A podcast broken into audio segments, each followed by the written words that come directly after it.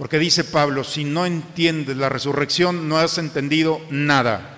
Vana es tu fe, porque Dios no te va a encapsular, porque vas a sufrir y porque la gente te va a defraudar y porque vas a entrar en pecado, lo más seguro, tarde o temprano. ¿Qué vas a hacer?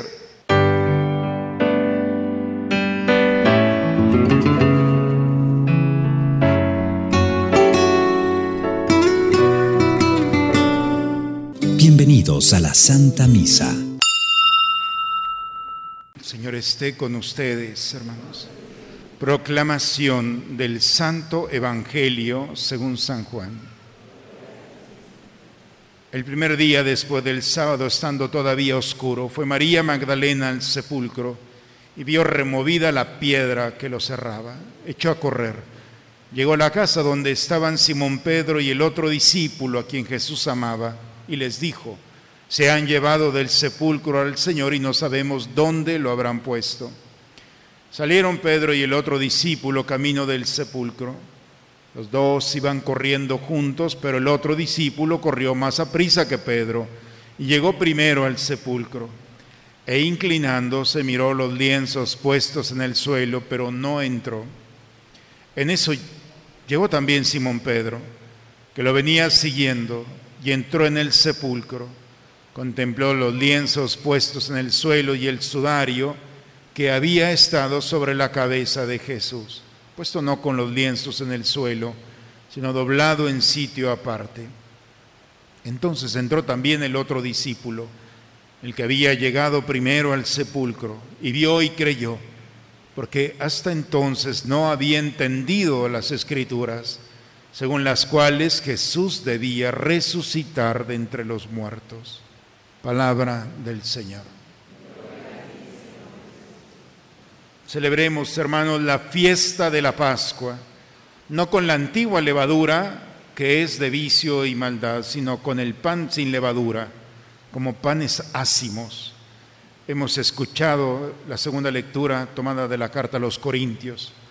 La levadura es masa vieja que se pone en masa nueva. Y ese pedacito pequeño de masa vieja eh, permite que las condiciones de la masa nueva se inflamen. Cuando se le quita o no se le agrega la levadura, entonces se le llama un, un pan ácimo, es decir, un pan sin contaminado, o sea, no purificado, podemos llamarlo así. Por eso San Pablo nos dice, cuidado, porque no podemos celebrar la Pascua cuando nosotros hemos decidido conservar en nosotros algo viejo, como la levadura. Es casi imposible, o más bien imposible, poder cancelar, borrar nuestro pasado de esas ideas, pecados, inclinaciones o situaciones que nos persiguen. El, pasado, hermano, siempre nos va siempre nos puede perseguir. Por eso podemos decirle a Dios, ¿cómo quieres que vivamos la, Pascua si, si tengo levadura, si no puedo cortar ese pecado, esa idea, que, ese sentimiento que me persigue por años? Y esa es la propuesta, lo que tú no puedes hacer, yo lo puedo hacer. Ese es el regalo de la Pascua, por eso Pascua significa paso. El paso no es que nosotros podamos darlo. Es Dios que en nosotros nos da la fortaleza y la gracia por su poder y su amor de dar un paso que nosotros no podemos dar, jamás. Cuando Jesús hablaba con un anciano, Nicodemo, dice la escritura, que Jesús le hace una propuesta, Nicodemo, tienes que ser una criatura nueva. Dice, ¿cómo? Es imposible. ¿Cómo? ¿Tengo que entrar al vientre de mi madre y nacer de nuevo siendo ya viejo? Dice que Jesús lo vio con amor, le dice, tú que eres un maestro de la ley, ¿no sabes esto? El poder de lo alto, Nicodemo, la gracia de Dios que puede permitirnos poner el pasado en su lugar y dar un paso maravilloso de un presente en el que la historia del pasado no te determina. Nos dice de dónde venimos nuestro pasado, nos dice quiénes somos pero no nos puede determinar con la gracia de Dios. La Pascua es este regalo, ser criaturas nuevas. Pedir a Dios que permita que todo nuestro ser se inunde de esta buena noticia que es la resurrección.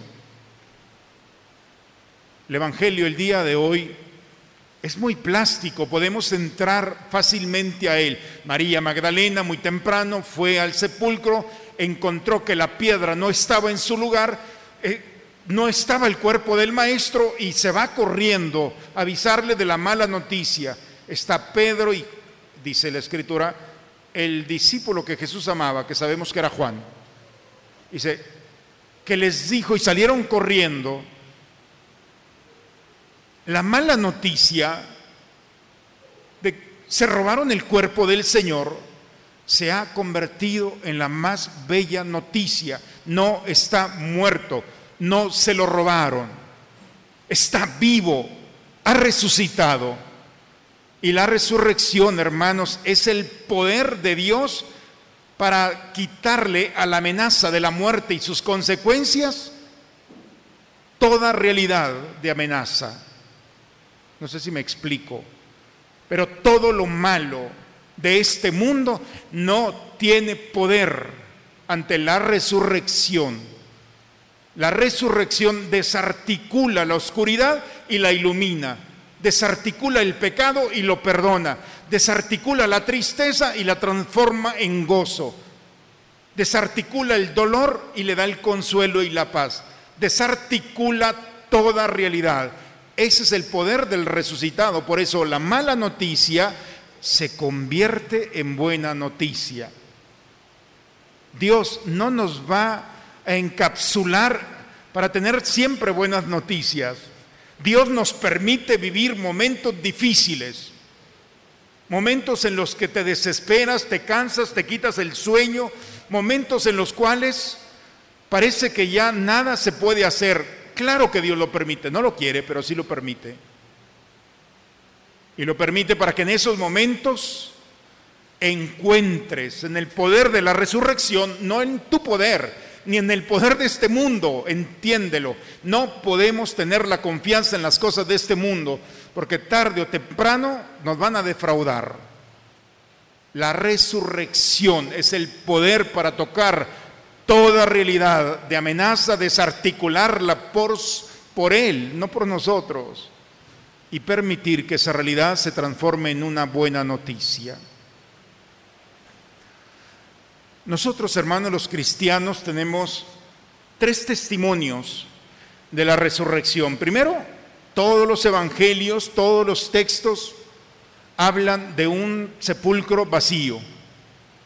Todos los que llegaron se dieron cuenta de las mujeres, se dieron cuenta que la piedra no estaba en su lugar. La piedra no se expulsó de fuera hacia adentro, sino de adentro hacia afuera. O sea, el movimiento fue expulsa la piedra que estaba evitando esa oscuridad del sepulcro. La resurrección, hermanos, el primer testimonio es, algo pasó hace más de dos mil años que una piedra fue expulsada para que ese sepulcro se iluminara con el poder de la resurrección. Lo segundo es que tenemos algunas mujeres, todas mujeres, que dan testimonio de la resurrección. Las mujeres en tiempo de Jesús no tenían voz ni voto en ningún espacio social. Y por lo tanto es un escándalo que Dios haya escogido a unas mujeres para que den el mensaje más importante. Así como escogió, si se acuerdan en el nacimiento, escogió unos pastorcitos que tampoco tenían poder social, los escoge y escoge unos pastores y ahora escoge unas mujeres para que vayan y digan que no se lo robaron, que no está muerto, que ha resucitado. Y el tercer testimonio es algo pasó en la vida de los apóstoles. Hubo un cambio en la forma de vivir, en la forma de experimentar, que de haber visto al Maestro crucificado, ese drama de ver la sangre, de verlo lastimado, rechazado, golpeado, no tenía aspecto de hombre, todo, ese esa drama había quedado impregnados en el dolor, en el fracaso. Vieron a su maestro morir y de una muerte cruenta. Emocionalmente entremos al corazón de los apóstoles. Y lo mismo que le hicieron a él, le iban a hacer a ellos también. Y entonces, ¿qué fue lo que pasa? Que ese miedo, de un momento a otro, después del domingo del encuentro, resulta que no hay miedo, no hay temor, no hay pena, no hay dolor, no hay fracaso. Es imposible que un hombre cambie de la noche a la mañana. No podemos arrancarle el miedo a un hombre de la noche a la mañana. No es un proceso natural. Pero lo que pasó en aquellos hombres es algo que solamente la gracia del resucitado puede generar en la humanidad, lastimada con el miedo y todas esas realidades. Hoy hemos escuchado en la primera lectura el mismo Pedro que le tuvo miedo a una sirvienta del sumo sacerdote que le dijo, oye, tú eres Galileo, yo te vi, tú eres de los seguidores. Y Pedro empezó a decir barbaridades, no lo conozco y no sé cuántas otras cosas más. Un Pedro que le tuvo miedo a una mujer, a una sirvienta, a una trabajadora de... Ahora resulta que de un momento a otro está con aquellos que condenaron a Jesús, que lo pueden condenar a Él y el día de hoy, ya saben ustedes lo que sucedió desde Galilea hasta Jerusalén, que pasó haciendo el bien, que tocó a los enfermos, que los sanó, que su palabra era liberadora. Ustedes lo... Tengan mucho cuidado, hermanos, porque si no entendemos la solemnidad de hoy, no quiero ser ofensivo, pero serán una buena caricatura del cristianismo, porque no tendrán la armadura para enfrentar el mundo. Porque dice Pablo, si no entiendes la resurrección, no has entendido nada. Vana es tu fe. Porque Dios no te va a encapsular, porque vas a sufrir y porque la gente te va a defraudar y porque vas a entrar en pecado, lo más seguro, tarde o temprano. ¿Qué vas a hacer? Y tu rostro va a ser el rostro de un cristiano triste, y eso no representa la resurrección. Por eso despiértate y acepta esto, porque hemos encendido ese cirio que da testimonio del momento más importante, de la armadura que Dios te dio. No te, no te la mereces, no la merecemos. Pero te dio la armadura para que es su victoria y es como Jesús hubiera dicho, no, no fue mi victoria, también es la de ellos. Y nosotros no podemos ser ajenos a esto. Porque cuando aceptamos la resurrección, nos pasa como a Pedro.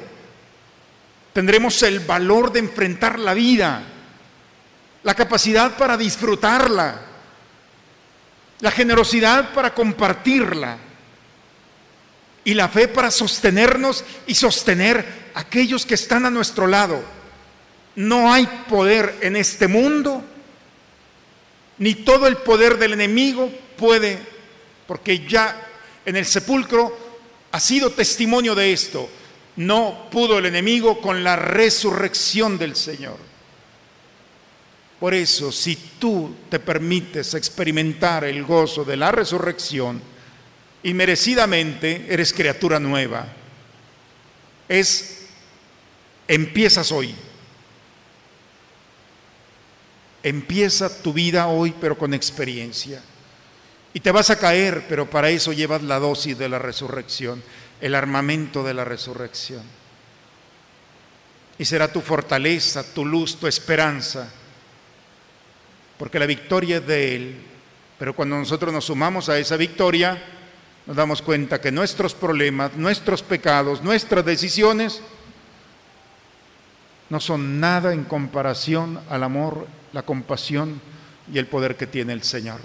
Eso es lo que estamos celebrando. Por eso, si quieren, duérmanse todo el año, pero hoy no. Porque, porque hoy, hermanos, en esta noche santa, porque son ocho días, se le llama la octava, han quedado rotas las cadenas. Lo hemos cantado. Y el poder de la oscuridad no ha tenido poder para aquellos que creen y confían en el Señor. Bien, pues hermanos, la mala noticia se convierte en buena noticia. Puede ser criatura nueva. La propuesta está, pero Dios nos ha dado la libertad de aceptarla o no. Acepta a Cristo resucitado, proclámalo con tus labios, que los que estén contigo entiendan en dónde estás cimentado y a quién y de qué participas. Y si Cristo resucitado está en ti, llévalo a esos escenarios en los que parece que hay una mala noticia. Dios la ha permitido para que se confronte con la buena noticia que el Señor el día de hoy te vuelve a regalar, nos vuelve a regalar. En el nombre del Padre, del Hijo y del Espíritu Santo. Dios de bondad, protege paternalmente con amor incansable a tu iglesia, para que renovada por los misterios pascuales pueda llegar a la gloria de la resurrección por Cristo nuestro Señor. Señor esté con ustedes, hermanos. La bendición de Dios Todopoderoso, Padre, Hijo y Espíritu Santo descienda sobre ustedes, sobre sus familias y permanezca siempre. Hermanos, hay muchas formas de enfrentar la vida. Sin duda la mejor es para el creyente la resurrección. Pidamos a Dios constantemente, Señor, hazme participar de tu resurrección especialmente en los momentos de dificultad. Y dejemos que esta gracia de Dios desarticule toda amenaza. Es nuestra armadura, hermanos. Sin ella, ¿a dónde?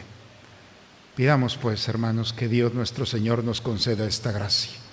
Vayamos en paz a dar testimonio de este encuentro. La misa ha terminado. Aleluya, aleluya.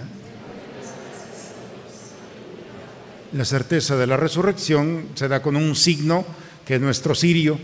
Para quienes no han encendido su sirio de, resurrección, eh, el sirio estará prendido toda la semana, siempre, pero especialmente en esta semana es cuando se debe de encender. Ojalá que en nuestras casas tengamos este signo externo de lo que creemos.